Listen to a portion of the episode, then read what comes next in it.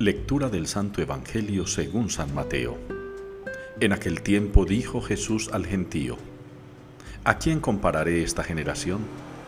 Se asemeja a unos niños sentados en la plaza que gritan diciendo, Hemos tocado la flauta y no habéis bailado, hemos entonado lamentaciones y no habéis llorado.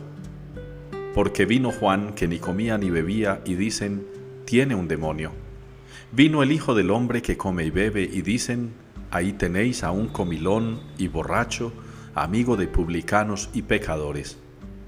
Pero la sabiduría se ha acreditado por sus obras. Palabra del Señor. El que te sigue, Señor, tendrá la luz de la vida. Es el Salmo número uno. Esta es la respuesta que nos propone la liturgia de hoy. El que te sigue, Señor, tendrá la luz de la vida.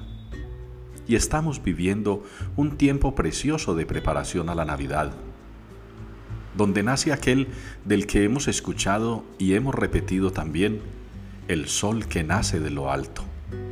Es la luz del mundo, es nuestro guía, él mismo es nuestro camino también. Estamos preparando nuestras mentes y nuestros corazones para el nacimiento espiritual del niño Jesús. Ese niño del cual muchos hablaban, del cual muchos debatían, al cual muchos no le creyeron, del cual muchos dudaron, al cual intentaron también matar desde pequeño. Ese es nuestra luz, ese es nuestra salvación, ese es el Mesías, al que no ratifican los comentarios de nadie, al que no certifican las palabras de nadie, sencillamente como lo dice el Evangelio de hoy, la sabiduría se ha acreditado por sus obras. Lo conocemos por lo que hace, en nosotros, en todos.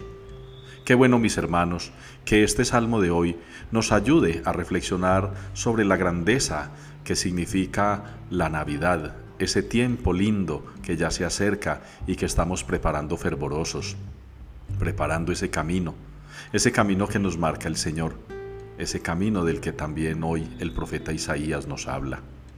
Que ustedes y yo pues podamos seguir al Señor para que tengamos la luz de la vida.